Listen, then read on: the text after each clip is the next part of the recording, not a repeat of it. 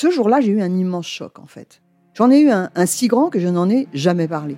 En fait, adolescente, je me sentais déplacée, comme un, comme un geste ou comme une parole peuvent être déplacées.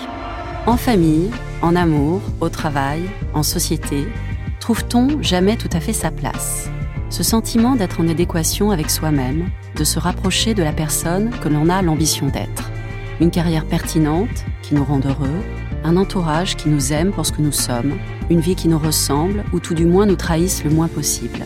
Parfois, ce sentiment de cohérence arrive vite, parfois plus tard, quelquefois jamais. Le plus souvent, il se déplace par vagues. Je suis Marion Ruggieri et dans le podcast Les Vagues, un tout nouveau podcast de Elle, j'interrogerai des personnalités sur le moment où elles se sont senties à leur place pour la première fois, mais aussi le moment où elles se sont senties déplacées. Je me rendrai chez elles ou dans un lieu cher à leurs yeux pour qu'elles me racontent ce jour fondateur où elles se sont dit ⁇ Là, je suis bien, je suis là où j'ai toujours voulu être, et c'est moi. Découvrez et écoutez les vagues à partir du 24 octobre sur toutes les plateformes de podcast. Bonne écoute. I'm Sandra, and I'm just the professional your small business was looking for. But you didn't hire me because you didn't use LinkedIn jobs. LinkedIn has professionals you can't find anywhere else, including those who aren't actively looking for a new job but might be open to the perfect role, like me. In a given month, over 70% of LinkedIn users don't visit other leading job sites. So if you're not looking on LinkedIn, you'll miss out on great candidates like Sandra. Start hiring professionals like a professional. Post your free job on linkedin.com/people today.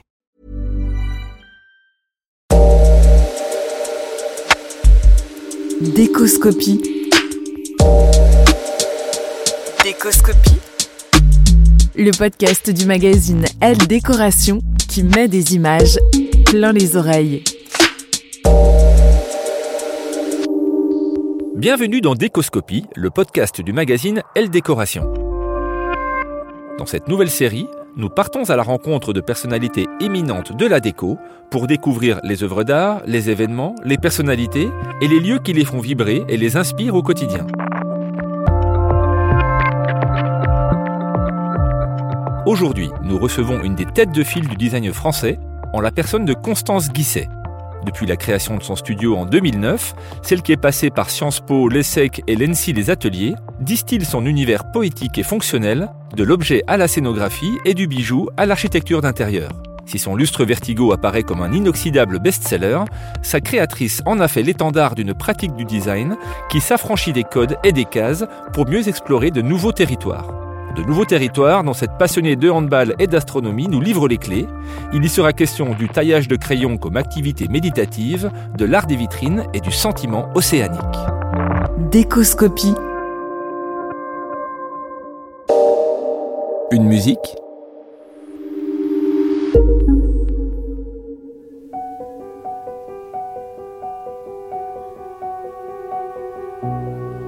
La marée, je l'ai dans le cœur qui me remonte comme un cygne. Je meurs de ma petite sœur, de mon enfant et de mon cygne.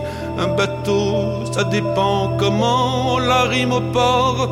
De justesse, il pleure de mon firmament des années-lumière et j'en laisse. Je suis le fantôme Jersey, celui qui vient les soirs de frime te lancer la brume en baiser et te ramasser dans ses rimes comme le trémail de juillet où luisait le loup solitaire, celui que je voyais briller. Je suis toujours surprise quand j'écoute cette chanson euh, par l'émotion qu'elle procure immédiatement, euh, par cette capacité à convoquer des images euh, que je ne comprends pas complètement. On est vraiment dans une, dans une chanson au texte très poétique.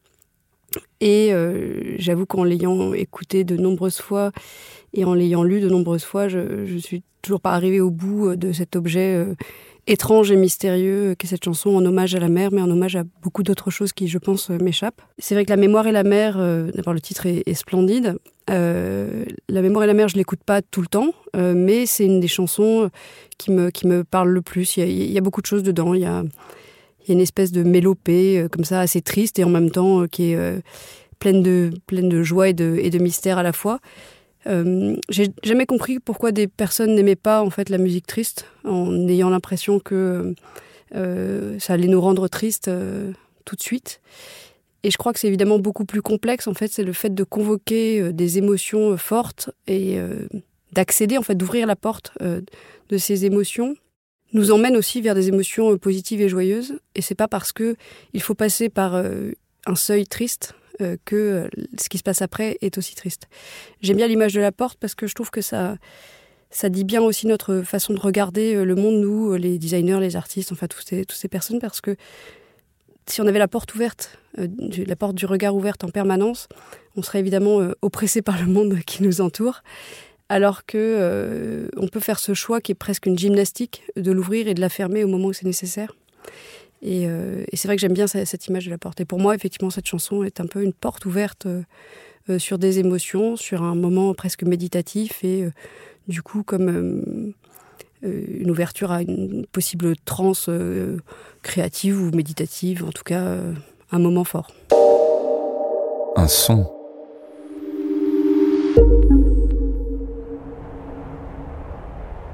J'ai choisi la rumeur en fait. la rumeur, c'est c'est ce qu'on entend quand on est loin. On devine qu'il se passe plein de petites choses. On ne sait pas les expliquer. On essaye de les identifier ou peut-être que juste on les oublie pour ne garder que l'ensemble euh, du mouvement. Et la rumeur de la ville, euh, je trouve, ressemble beaucoup à la rumeur de la mer.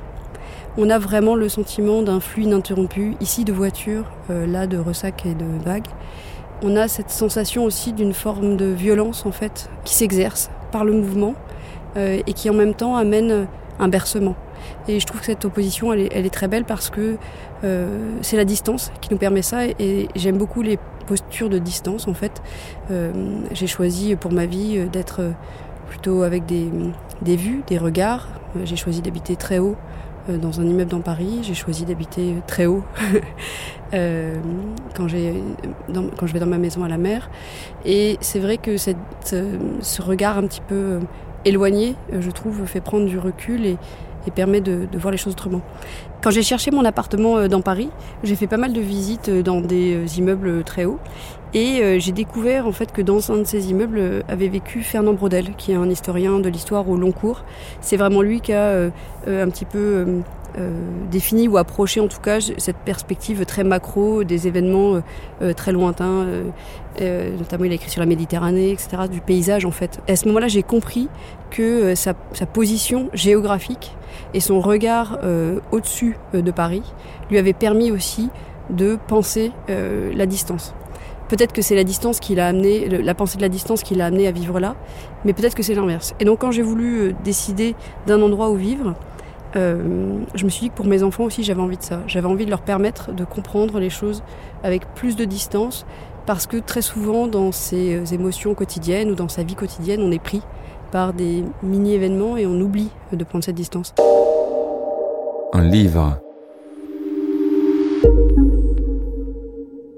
Alors j'ai choisi euh, de, lire un extrait du livre qui s'appelle Entre ciel et terre de John Calman Stephenson. Ici, nous sommes dans l'histoire d'un homme qui, euh, par amour de la poésie, meurt. Euh, ce sont des pêcheurs, donc deux pêcheurs dans une barque, euh, deux pêcheurs très particuliers parce qu'ils aiment la poésie et ils lisent avant de partir. Ils partent un jour très tôt. Et puis il y en a un qui remonte et qui veut lire les derniers vers avant de, avant de partir pêcher. Et il oublie sa vareuse. Et donc, évidemment, la limite, et là je vais citer Stephenson, la limite parfois entre la vie et la mort est très fine. Et parfois, il suffit d'un mot. Et là, en l'occurrence, c'est la vareuse. Bon, en vrai, on sait très bien qu'un accident, c'est beaucoup plus que ça. C'est euh, la vareuse et le mauvais temps et le machin, etc. Et le fait qu'il soit sur une barque. C'est pas juste une histoire de vareuse. Mais néanmoins, c'est une histoire de vareuse. Et donc, euh, je vais vous lire l'histoire d'un petit mot. Voilà, c'est une longue introduction. C'est l'histoire du mot voilà. Donc, alors, euh, pour vous dire, Pétour, c'est le chef. Donc, ils ont traversé et ils arrivent. Voilà, annonce Pétour d'une voix forte. Voilà. C'est le premier mot qu'on entend dans la barque depuis presque quatre heures. Et chacun s'arrête aussitôt de ramer. Il respire aussi profondément que l'océan. La plupart des montagnes ont complètement sombré. Mais on distingue encore deux sommets, et c'est à eux que Pétour se repère. La barque plane au-dessus du coffre à poissons, à l'endroit où la profondeur n'est pas aussi importante et la mer au-dessous pas aussi dangereusement sombre. Voilà. Arnie et Pétour ont déjà remonté leur rame à bord.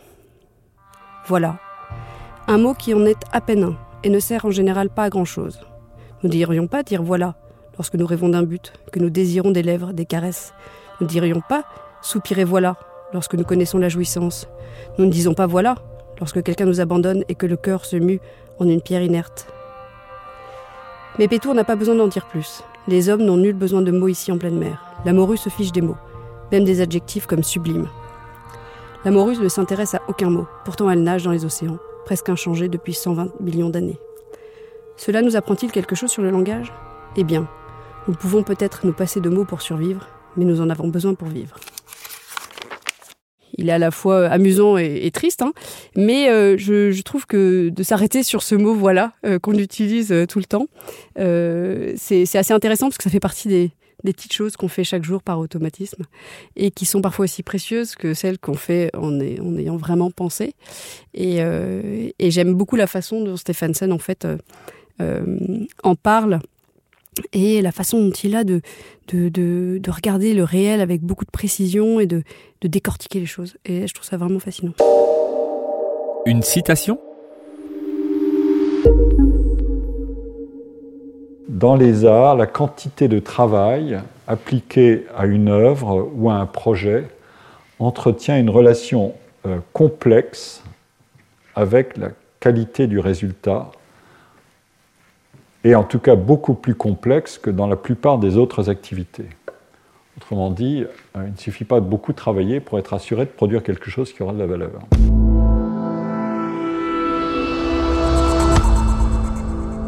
Alors, j'adore euh, Pierre-Michel Banger, j'adore euh, sa façon de décortiquer le processus créatif. je suis tombée sur, sur ses émissions, en fait, ses cours du Collège de France sur France Culture. Euh, qui passe très tôt le matin euh, sur France Culture, euh, un jour, et je me suis dit, c'est incroyable en fait. Ce que nous, les créateurs, artistes, on s'en fiche, assimilés, essayons parfois de nommer, d'approcher. Voilà, on nous demande très souvent d'où vient l'inspiration, comment ça marche, quel processus créatif, etc. C'est vraiment les questions que j'ai le plus en interview.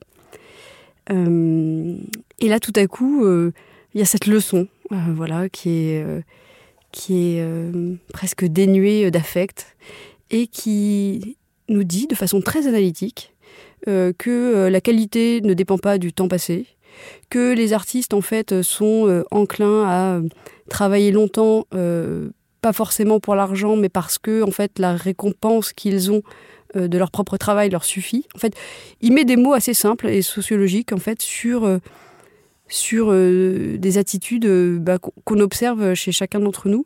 Je trouvais passionnant qu'on approche ça de façon euh, non mystérieuse, extrêmement froide, qu'on ne prête pas forcément comment dire, une qualité sacrée à la création, même si à la fin, je pense qu'on est proche de ça à, pas mal de moments. Mais, en tous les cas, je, je trouvais extrêmement curieux et et, passionnant de, l'écouter, de l'écouter euh, décortiquer ce processus créatif. Un bâtiment. Si je dois évoquer un, bâtiment euh, qui m'inspire ou un bâtiment euh, préféré, je dirais que je préférerais imaginer une chimère de bâtiment comme une espèce de, de collage ou d'équilibre entre des choses extrêmement opposées. Donc je pense à des bâtiments euh, modernistes, à un bâtiment moderniste comme euh, Falling Water euh, de Frank Lloyd Wright, qui serait mélangé avec la Sagrada Familia de Gaudi, avec la folie de l'un, mais les deux ont une forme de folie, hein, mais avec la souplesse, la douceur de l'un parfois, enfin, le caractère organique de certaines formes, et en même temps la radicalité de l'autre. les deux ont leur force, voilà, indépendamment, hein, mais c'est vrai que moi j'aimerais bien pouvoir les mélanger et voir ce que ça donne alors. En même temps, je pense que c'est peut-être qu'il faudrait vivre le matin quelque part et l'après-midi euh, ailleurs, peut-être, ou je ne sais pas. Euh, après, il y a des bâtiments mythiques que j'ai visités et qui m'ont fait des effets euh, extrêmement, extrêmement forts. j'ai eu la chance de visiter la Villa Malaparte et c'est vrai que bon bah là c'est c'est une claque, une claque en fonction des points de vue bien sûr. C'est une claque de sensations. Il se passe des choses. C'est des endroits où il se passe vraiment des choses très fortes. J'ai visité aussi le Palais Stoclet, et ça c'est vrai que c'est aussi une claque de détails, de, moments, de perspectives, de, de mille choses. Et c'est vrai que de, rentrer complètement dans la vie d'un architecte, c'est toujours euh, par un bâtiment, en fait, par un bâtiment complètement fini où le moindre détail a été pensé. Ça donne le vertige et, c'est ça que j'aime beaucoup dans ces bâtiments euh, totaux. Alors, c'est un peu prétentieux de vouloir imaginer une chimère, mais, mais pourquoi pas, après tout, euh, peut-être qu'il pourrait y avoir ça, une forme de radicalité, une forme de douceur. Après, il y a des architectures aussi naturelles ou des architectures provoquées. Et un endroit que j'adorerais visiter, euh, c'est euh, le Lightning Fields, Lightning Fields de Walter Di Maria. Euh, cet endroit où les, les orages, en fait, les éclairs sont provoqués par une installation artistique. Là, tout à coup, c'est comme si la nature et la création s'étaient mises ensemble et, et nous faisaient voyager.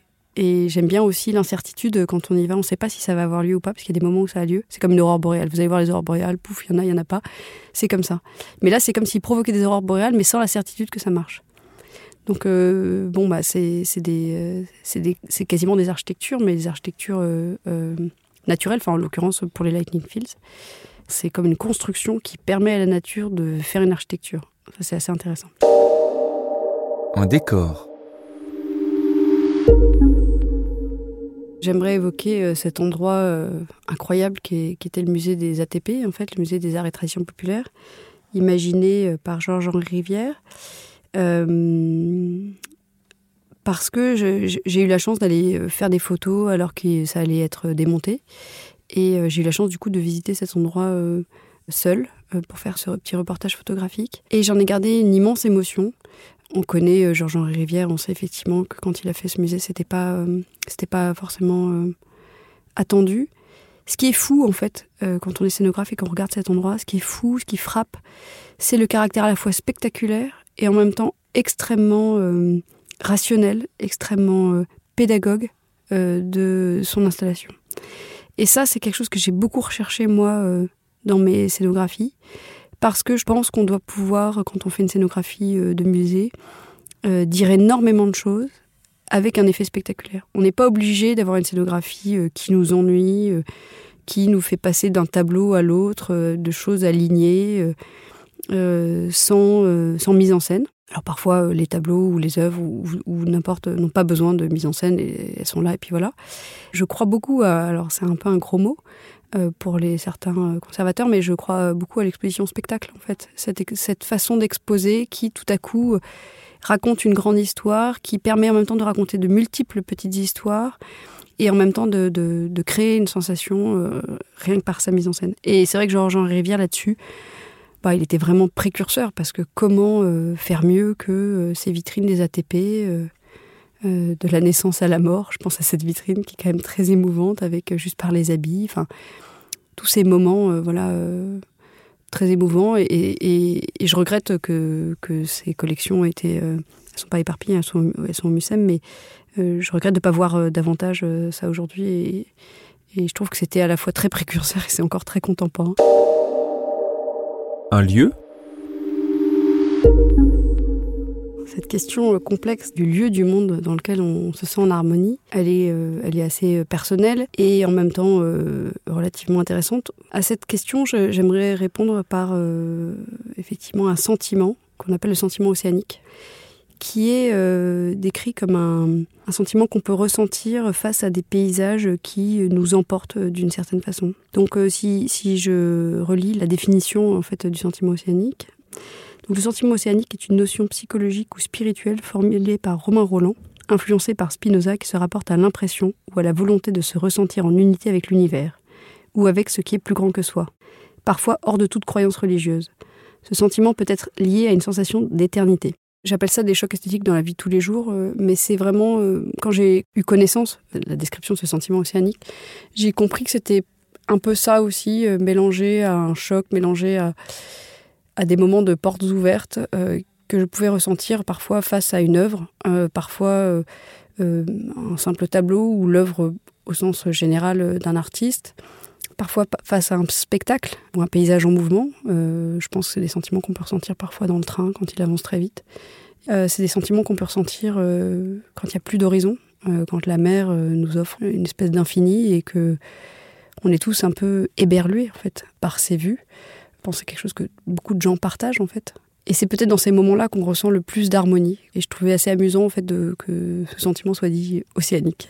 Euh, parce que c'est ça en fait. On se sent pris par euh, un ressac qui est plus grand que nous et tout à coup euh, c'est la conscience du monde, de la petitesse de l'existence, de la force de la nature, etc. etc. C'est tout ça un petit peu mis dans un terme que je trouve assez beau et qui, même nous dépasse. Une pièce? À la question quelle est ma pièce préférée dans la maison, je vais répondre par euh, plus euh, la trouée de la pièce, c'est-à-dire euh, la fenêtre. En fait, toutes les pièces sont intéressantes dans la maison parce qu'elles elles amènent à des moments, des moments de convivialité. La cuisine, le salon, la chambre, enfin, je veux plein de pièces, le bureau, enfin voilà. Je n'en ai pas de préféré. En revanche, j'ai un goût particulier pour les fenêtres parce qu'elles nous, ce sont des ouvertures vers le paysage et du coup, où que soit la fenêtre, j'aime regarder à travers. Et euh, parfois, ce paysage, il est, euh, c'est un vis-à-vis. Euh, parfois, c'est un vis-à-vis triste, mais parfois, c'est un vis-à-vis intéressant, un vis-à-vis sur des voisins, sur une autre vie. Et ça m'intéresse aussi. Et puis, parfois, c'est sans vis-à-vis. Et là, c'est encore une autre histoire. C'est le vis-à-vis avec le ciel. Et finalement, chaque fenêtre raconte une histoire, une histoire en mouvement. Et c'est ça qui m'intéresse. Voilà, donc c'est pour ça que j'ai choisi de dire la fenêtre euh, plutôt qu'un endroit. Un mantra. C'est vrai qu'on nous pose souvent la question euh, de euh, d'où vient l'inspiration ou de si on a un truc pour faire venir l'inspiration. Je ne sais pas s'il y a un truc, en fait, c'est plus effectivement des moments qu'on peut définir ou ne pas définir. Et puis il y a des petites activités méditatives qui nous aident à ça des activités que je qualifierais de préparatoires. Euh, c'est comme si on avait besoin de, faire une, une tabula rasa, quelque chose de propre, avant de se mettre à travailler. Et moi, j'aime bien tailler mes crayons. J'aime bien tailler mes crayons parce que d'abord, euh, j'en ai beaucoup, donc c'est assez long. et je suis fascinée par toutes les couleurs, en vrai. Chaque couleur euh, éveille en moi un sentiment de possible. Et je trouve que c'est fou, en fait. Donc, j'ai évidemment une grosse boîte de 120 couleurs, parce que je fais des mélanges très précis, enfin, très précis, je sais pas si c'est très précis, mais en tout cas, très mélangés. Et, euh, chaque couleur, euh, vraiment, euh, m'emmène ailleurs, provoque une espèce de vision de paysage, etc. Et puis, j'aime bien quand c'est bien taillé, que c'est tout à fait pointu, comme ça, je peux faire des, des, mélanges très, très précis, justement, avec un petit bout de crayon. et c'est comme si je m'échauffais, en fait, avant d'attaquer le match. Donc euh, j'ai toujours bien aimé les moments d'échauffement. Enfin, j'avoue que je préfère le match à l'échauffement, on va pas se mentir. mais euh, mais j'aime bien tailler mes crayons parce que je me dis, euh, c'est comme si je savais que j'allais me préparer un moment à moi de concentration, quelque chose de, méditatif et en même temps de, de, très plaisant. Et du coup, ce moment préparatoire me procure pas mal de plaisir. Décoscopie Retrouvez tous les épisodes du podcast Décoscopie en ligne sur toutes les plateformes.